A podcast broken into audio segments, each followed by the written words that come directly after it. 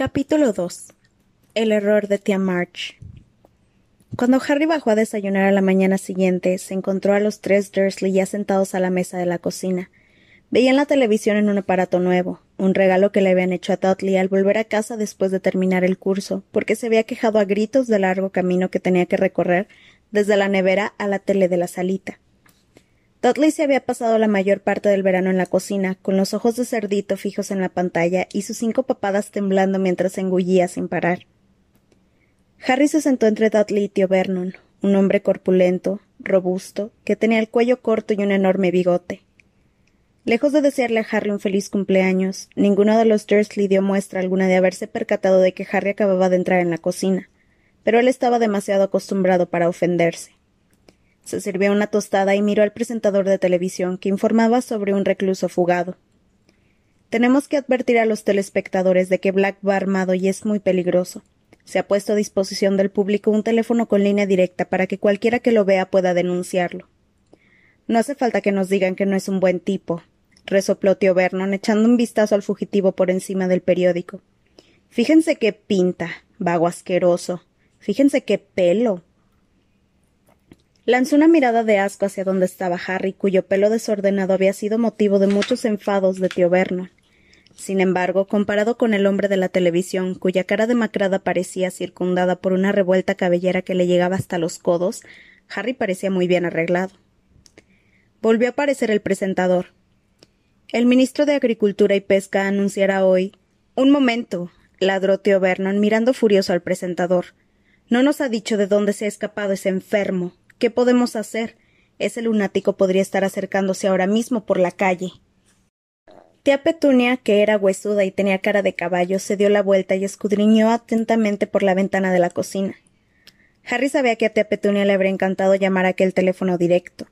Era la mujer más entrometida del mundo y pasaba la mayor parte del tiempo espiando a sus vecinos, que eran aburridísimos y muy respetuosos con las normas. ¿Cuándo aprenderán? Dijo tío Vernon, golpeando la mesa con su puño grande y amoratado, que la horca es la única manera de tratar con esa gente. Muy cierto, dijo tía Petunia, que seguía espiando las habichuelas del vecino. Tío Vernon apuró la taza de té, miró el reloj y añadió tengo que marcharme. El tren de March llega a las diez. Harry, cuya cabeza seguía en la habitación con el equipo de mantenimiento de escobas voladoras, volvió de golpe a la realidad. ¿Tía March? Barbotó. No. no vendrá aquí, ¿verdad? Tía March era la hermana de tío Vernon. Aunque no era pariente consanguíneo de Harry, cuya madre era hermana de tía Petunia, desde siempre lo habían obligado a llamarla tía. Tía March vivía en el campo, en una casa con un gran jardín donde criaba bulldogs. No iba con frecuencia a Private Drive porque no soportaba estar lejos de, lejos de sus queridos perros, pero sus visitas habían quedado vívidamente grabadas en la mente de Harry. En la fiesta que celebró Dudley al cumplir cinco años, tía March golpeó a Harry en las espinillas con el bastón para impedir que le ganara Dudley en el juego de las estatuas musicales. Unos años después, por Navidad, apareció con un robot automático para Dudley y una caja de galletas de perro para Harry. En su última visita, el año anterior a su ingreso en Hogwarts, Harry había pisado una pata sin querer a su perro favorito. Ripper persiguió a Harry obligándolo a salir al jardín y a subirse a un árbol, y tía March no había querido llamar al perro hasta pasada la medianoche. El recuerdo de aquel incidente todavía hacía llorar a Dudley de la risa. March pasará aquí una semana, gruñó tío Vernon. Y ya que hablamos de esto, y señaló a Harry con un dedo amenazador, quiero dejar claras algunas cosas antes de ir a recogerla.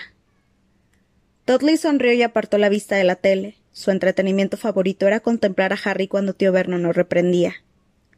Primero, gruñó tío Vernon, usarás un lenguaje educado cuando te dirijas a tía March. De acuerdo, contestó Harry con resentimiento. Si ella lo usa también conmigo. Segundo, prosiguió el tío Vernon como si no hubiera oído la puntualización de Harry. Como March no sabe nada de tu anormalidad, no quiero ninguna exhibición extraña mientras esté aquí. Compórtate, ¿entiendes? Me comportaré si ella se comporta, contestó Harry apretando los dientes. Y tercero, siguió tío Vernon casi cerrando los ojos pequeños y mezquinos en medio de su rostro colorado. Le hemos dicho a March que acudes al centro de seguridad San Bruto para delincuentes juveniles incurables. ¿Qué? gritó Harry. Y eso es lo que tú dirás también si no quieres tener problemas, soltó tío Vernon. Harry permaneció sentado en su sitio con la cara blanca de ira, mirando a tío Vernon casi incapaz de creer lo que oía. Que tía March se presentase para pasar toda una semana era el peor regalo de cumpleaños que los Dursley le habían hecho nunca, incluido el par de calcetines viejos de tío Vernon. Bueno, Petunia, dijo tío Vernon, levantándose con dificultad. Me marcho a la estación. ¿Quieres venir, Dodders? No, respondió Dudley, que había vuelto a fijarse en la tele en cuanto tío Vernon acabó de reprender a Harry. Doddy tiene que ponerse elegante para recibir a su tía, dijo tía Petunia, alisando el espeso pelo rubio de Dudley. Mamá le ha comprado un precioso vestido nuevo. Tío Vernon dio a Dudley una palmadita en su hombro porcino. Vuelvo enseguida, dijo, y salió de la cocina. Harry, que había quedado en una especie de trance causado por el terror, tuvo de repente una idea. Dejó la tostada, se puso de pie rápidamente y siguió a tío Vernon hasta la puerta. Tío Vernon se ponía la chaqueta que usaba para conducir. No te voy a llevar, gruñó, volviéndose hacia Harry que lo estaba mirando. Como si yo quisiera ir, repuso Harry. Quiero pedirte algo. Tío Vernon lo miró con suspicacia. A los de tercero en, en mi colegio a veces los dejan ir al pueblo. ¿Y eso qué? Le soltó tío Vernon, cogiendo las llaves de un gancho que había junto a la puerta. Necesito que firmes la autorización, dijo Harry apresuradamente. ¿Y por qué habría de hacerlo? preguntó tío Vernon con desdén. Bueno, repuso Harry, eligiendo cuidadosamente las palabras. Será difícil simular ante tía March que voy a ese centro. ¿Cómo se llamaba? Centro de Seguridad San Bruto para Delincuentes Juveniles Incurables. bramó tío Vernon y a Harry le encantó percibir una nota de terror en la voz de tío Vernon.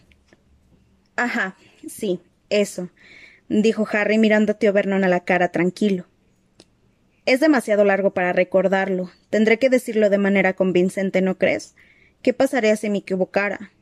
Te lo haría recordar a golpes, rugió tío Vernon, abalanzándose contra Harry con el puño en alto. Pero Harry no retrocedió. Eso no le hará olvidar a tía March lo que yo le haya dicho dijo Harry en tono serio.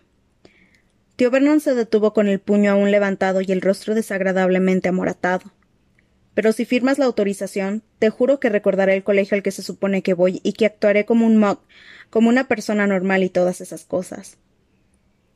Harry vio que Tío Vernon meditaba lo que le acababa de decir, aunque enseñaba los dientes y le palpitaba la vena de la sien. De acuerdo, atajó de manera brusca. Te vigilaré muy atentamente durante la estancia de March. Si al final te has sabido comportar y no has desmentido la historia, firmaré esa cochina autorización. Dio media vuelta, abrió la puerta de la casa y la cerró con un golpe tan fuerte que se cayó uno de los cristales de arriba. Harry no volvió a la cocina. Regresó por las escaleras a su habitación. Si tenía que obrar como un auténtico muggle, mejor empezar en aquel momento. Muy despacio y con tristeza, fue recogiendo todos los regalos y tarjetas de cumpleaños y los escondió debajo de la tabla suelta, junto con sus deberes. Se dirigió a la jaula de Hedwig. Parecía que Errol se había recuperado. Hedwig y él estaban dormidos, con la cabeza bajo el ala. Suspiró. Los despertó con un golpecito. Hedwig, dijo un poco triste, tendrás que desaparecer una semana. Vete con Errol.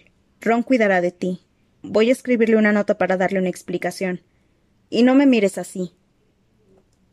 Hedwig lo miraba con sus grandes ojos ambarinos, con reproche. No es culpa mía. No hay otra manera de que me permitan visitar Hogsmeade con Ron y Hermione. Diez minutos más tarde, Errol y Hedwig, esta con una nota para Ron a toda la pata, salieron por la ventana y volaron hasta perderse de vista. Harry, muy triste, tomó la jaula y la escondió en el armario. Pero no tuvo mucho tiempo para entristecerse. Enseguida tía Petunia le empezó a gritar para que bajara y se preparase para recibir a la invitada. Peínate bien, le dijo imperiosamente tía Petunia en cuanto llegó al vestíbulo. Harry no entendía por qué tenía que aplastarse el pelo contra el cuero cabelludo. A tía March le encantaba criticarlo, así que cuanto menos se arreglara más contenta estaría ella. Oyó crujir la gravilla bajo las ruedas del coche de tío Vernon, luego los golpes de las puertas del coche y pasos por el camino del jardín. ¡Abre la puerta! susurró tía Petunia entre dientes a Harry. Harry abrió la puerta con un sentimiento de pesadumbre. En el umbral de la puerta estaba tía March. Se parecía mucho a tío Vernon. Era grande, robusta y tenía la cara colorada. Incluso tenía bigote, aunque no tan poblado como el de tío Vernon. En una mano llevaba una maleta enorme, y debajo de la otra se hallaba un perro viejo y con malas pulgas. ¿Dónde está mi Todders? rugió tía March. ¿Dónde está mi sobrinito querido? Dudley se acercó andando como un pato, con el pelo rubio totalmente pegado al gordo cráneo y un vestido que apenas se veía debajo de las múltiples papadas. Tía March tiró, tiró la maleta contra el estómago de Harry y le cortó la respiración. Estrechó a Dudley fuertemente con un solo brazo y le plantó en la mejilla un beso sonoro. Harry sabía bien que Dudley soportaba los abrazos de tía March solo porque le pagaba muy bien por ello, y con toda seguridad, al separarse después del abrazo, Dudley encontraría un billete de veinte libras en el interior de su manaza. Petunia. gritó tía March, pasando junto a Harry sin mirarlo, como si fuera un perchero. Tía March y tía Petunia se dieron un beso, o más bien tía March golpeó con su prominente mandíbula el huesudo pómulo de tía Petunia. Entró tío Vernon sonriendo jovialmente mientras cerraba la puerta. ¿Un té, March? preguntó. ¿Y qué tomará Ripper? Ripper sorberá el té que se me derrame del plato, dijo tía March mientras entraban todos en tropel en la cocina, dejando a Harry solo en el vestíbulo con la maleta. Pero Harry no lo lamentó. Cualquier cosa era mejor que estar con tía March. Subió la maleta por las escaleras hasta la habitación de invitados lo más despacio que pudo. Cuando regresó a la cocina, a tía March le habían servido té y pastel de frutas, y Ripper lamía té en un rincón, haciendo muchísimo ruido. Harry notó que tía Petunia se estremecía al ver a Ripper manchando el suelo de té y babas. Tía Petunia odiaba a los animales. ¿Has dejado a alguien al cuidado de los otros perros, March? inquirió tío Vernon. El coronel Fobster los cuida, dijo tía March con voz de trueno. Está jubilado. Le viene bien tener algo que hacer. Pero no podría dejar al viejo y pobre Ripper. Sufre tanto si no está conmigo. Ripper volvió a gruñir cuando se sentó Harry. Tía March se fijó en él por primera vez. Con que todavía estás por aquí, ¿eh? bramó. Sí, respondió Harry. No digas sí en ese tono maleducado, gruñó tía March. Demasiado bien te tratan Vernon y Petunia teniéndote aquí con ellos. Yo en su lugar no lo hubiera hecho. Si te hubieran abandonado la puerta de mi casa, te habría enviado directamente al orfanato. Harry estuvo a punto de decir que hubiera preferido un orfanato a vivir con los Dursley, pero se contuvo al recordar la autorización para ir a Hogsmeade. Se le dibujó en la cara una triste sonrisa. No pongas esa cara de idiota, rugió Tea March. Ya veo que no has mejorado desde la última vez que te vi. Esperaba que el colegio te hubiera enseñado modales. Tomó un largo sorbo de té, se limpió el bigote y preguntó ¿A dónde me has dicho que lo envían, Vernon? Al colegio San Bruto, dijo con prontitud tío Vernon. Es una institución de primera categoría para casos desesperados. Bien, dijo tía March. ¿Utilizan la vara en San Bruto, chico? dijo, orientando la boca hacia el otro lado de la mesa. Bueno. Tío Vernon asentía detrás de tía March. Sí, completó Harry, y luego pensando que era mejor hacer las cosas bien, añadió sin parar. Excelente, dijo tía March. No comprendo esas ñoñerías de no pegar a los que no se lo, a los que se lo merecen. Una buena paliza es lo que haría falta en el noventa y nueve por ciento de los casos. ¿Te han sacudido con frecuencia? Ya lo creo, respondió Harry muchísimas veces. Tía March arrugó el entrecejo. Sigue sin gustarme tu tono, muchacho. Si puedes hablar tan tranquilamente de los azotes que te dan, es que no te sacuden bastante fuerte. Petunia, yo en tu lugar escribiría. Explica con claridad que con este chico admites la utilización de los métodos más enérgicos. Tal vez a tío Vernon le preocupara que Harry pudiera olvidar el trato que acababan de hacer, de cualquier forma, cambió abruptamente de tema. ¿Has oído las noticias esta mañana, March? ¿Qué te parece lo de ese preso que se ha escapado? Con tía March en casa, Harry empezaba a echar de menos la vida en el número cuatro de Privet Drive, tal como era antes de su aparición. Tío Vernon y tía Petunia solían preferir que Harry se perdiera de vista, cosa que ponía a Harry muy contento. Tía March, por el contrario, quería tener a Harry continuamente vigilado, para poder lanzar sugerencias encaminadas a mejorar su comportamiento. A ella le encantaba comparar a Harry con Dudley, y le producía un placer especial entregarle a este regalos caros mientras fulminaba a Harry con la mirada, como si quisiera que Harry se atreviera a preguntar por qué no le daba nada a él. No dejaba de lanzar indirectas sobre los defectos de Harry. No debes culparte por cómo ha salido el crío Vernon, dijo el tercer día a la hora de la comida. Si está podrido por dentro no hay nada que hacer. Harry intentaba pensar en la comida, pero le temblaban las manos y el rostro le ardea de ira. Tengo que recordar la autorización, tengo que pensar en Hogsmeade, no debo decir nada, no debo levantarme. Tía March alargó el brazo para tomar la copa de vino. Es una de las normas básicas de la crianza, se ve claramente en los perros, de tal palo tal astilla. En aquel momento estalló la copa de vino que tía March tenía en la mano. En todas direcciones salieron volando fragmentos de cristal y tía March parpadeó y farfulló algo. De su cara grande y encarnada caían gotas de vino. March. chilló tía Petunia. ¿Te encuentras bien? No te preocupes, querida, gruñó tía March secándose la cara con la servilleta. Debo de haber apretado la copa demasiado fuerte. Me pasó lo mismo el otro día en casa del coronel Fobster. No tiene importancia, Petunia, es que tomo las cosas con demasiada fuerza pero tanto tía Petunia como tío Vernon miraban a Harry suspicazmente, de forma que éste decidió quedarse sin mirar, sin tomar el pudín y levantarse de la mesa lo antes posible. Se apoyó en la pared del vestíbulo respirando hondo. Hacía mucho tiempo que no perdía el control de aquella manera, haciendo estallar algo. No podía permitirse que aquello se repitiera. La autorización para ir a Hogsmeade no era lo único que estaba en juego. Si continuaba así, tendría problemas con el Ministerio de Magia. Harry era todavía un brujo menor de edad y tenía prohibido por la legislación del mundo mágico hacer magia fuera del colegio. Su expediente no estaba completamente limpio. El verano anterior le habían enviado una, una amonestación oficial en la que se decía claramente que si el ministerio volvía a tener constancia de que se empleaba la magia en Private Drive, expulsarían a Harry del colegio. Oyó a los Dursley levantarse de la mesa y se apresuró a desaparecer escaleras arriba. Harry soportó los tres días siguientes obligándose a pensar en el manual de mantenimiento de la escoba voladora cada vez que tía March se metía con él. El truco funcionó bastante bien, aunque debía de darle aspecto de atontado, y tía March había empezado a decir que era subnormal. Por fin llegó la última noche en que la última noche que había de pasar tía March en la casa. Tía Petunia preparó una cena por todo lo alto y tío Vernon descorchó varias botellas de vino. Tomaron la sopa y el salmón sin hacer ninguna referencia a los defectos de Harry. Durante el pastel de merengue de limón, tío Vernon aburrió a todos con un largo discurso sobre Grunnings, la empresa de taladros para la que trabajaba. Luego tía Petunia preparó café y tío Vernon sacó una botella de brandy. ¿Puedo ofrecerte algo, March?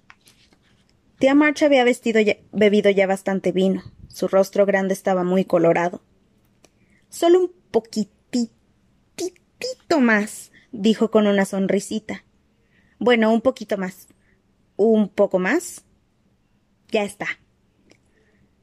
Dudley se comía su cuarta ración de pastel. Tía Petunia sorbía el café con el dedo meñique estirado. Harry habría querido subir a su habitación, pero tropezó con los ojos pequeños e iracundos de tío Vernon y supo que debía quedarse allí. Ah, dijo tía March, lamiéndose los labios y dejando la copa vacía en la mesa. Una, comida estupenda, Petunia. Por las noches me contento con cualquier frito. Con doce perros que cuidar. Uf. Eructó a sus grandes anchadas y se dio una palmada en la voluminosa barriga. Ah, perdón, pero me gusta ver a un buen mozo. Prosiguió guiñándole el ojo a Dudley. Serás un hombre de buen tamaño, Dudders, como tu padre. Sí, tomaré una gota más de brandy, Vernon. En cuanto a este, Señaló a Harry con la cabeza. El muchacho sintió que se le encogía el estómago. El manual, pensó con rapidez. Este no tiene buena talla. Ha salido pequeño. Pasa también con los perros. El año pasado tuve que pedirle al coronel Fobster que asfixiara a uno porque era raquítico, débil, de mala raza. Harry intentó recordar la página doce de su libro, Encantamiento para los que van al revés. Como decía el otro día, todo se hereda. La mala sangre prevalece. No digo nada contra tu familia, Petunia. Con su mano de pala dio una palmadita sobre la mano huesuda de tía Petunia. Pero tu hermana era la oveja negra. Siempre hay alguna, hasta en las mejores familias. Y se escapó con un patán. Aquí tenemos el resultado. Harry miraba su plato sintiendo un extraño zumbido en los oídos. Sujétese la escoba por el palo. No podía recordar cómo seguía. La voz de tía March parecía perforar su cabeza como un taladro de tío Vernon. Ese Potter, dijo tía March en voz alta, tomando la botella de brandy y vertiendo más en su copa y en el mantel.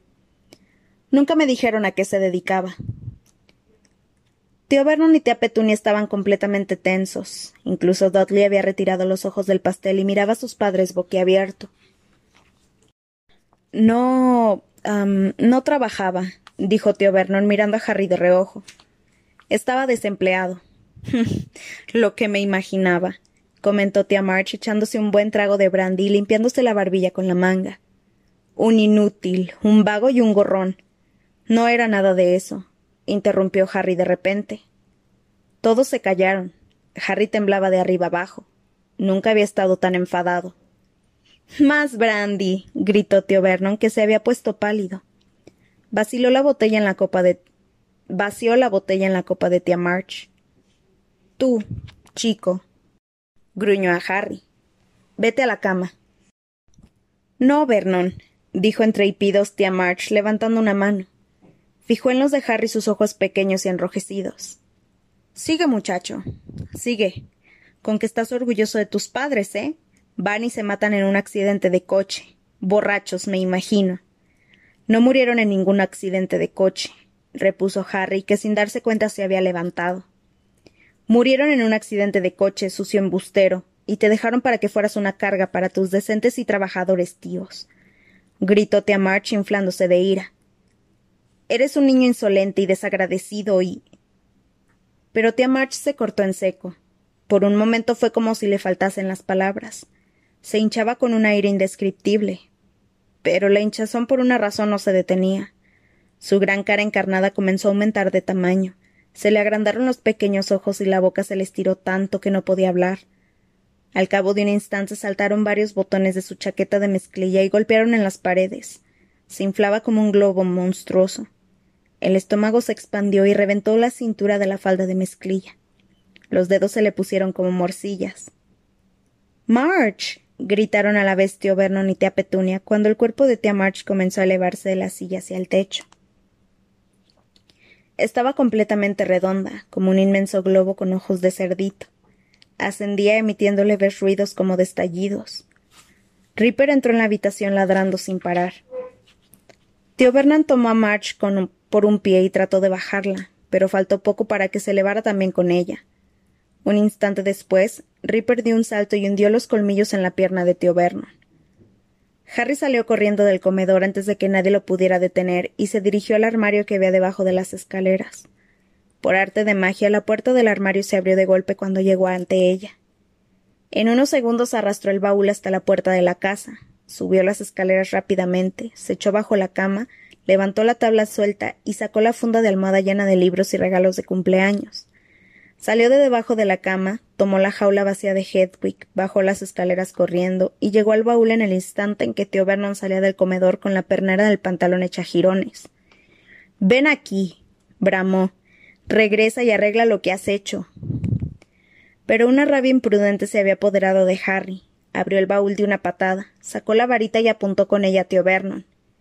Tía March se lo merecía, dijo Harry jadeando. Se merecía lo que le ha pasado, y no te me acerques. Tentó a sus espaldas buscando la chapa de la puerta. Me voy, añadió. Ya he tenido bastante. Momentos después arrastraba el pesado baúl con la jaula de Hedwig debajo del brazo por la oscura y silenciosa calle.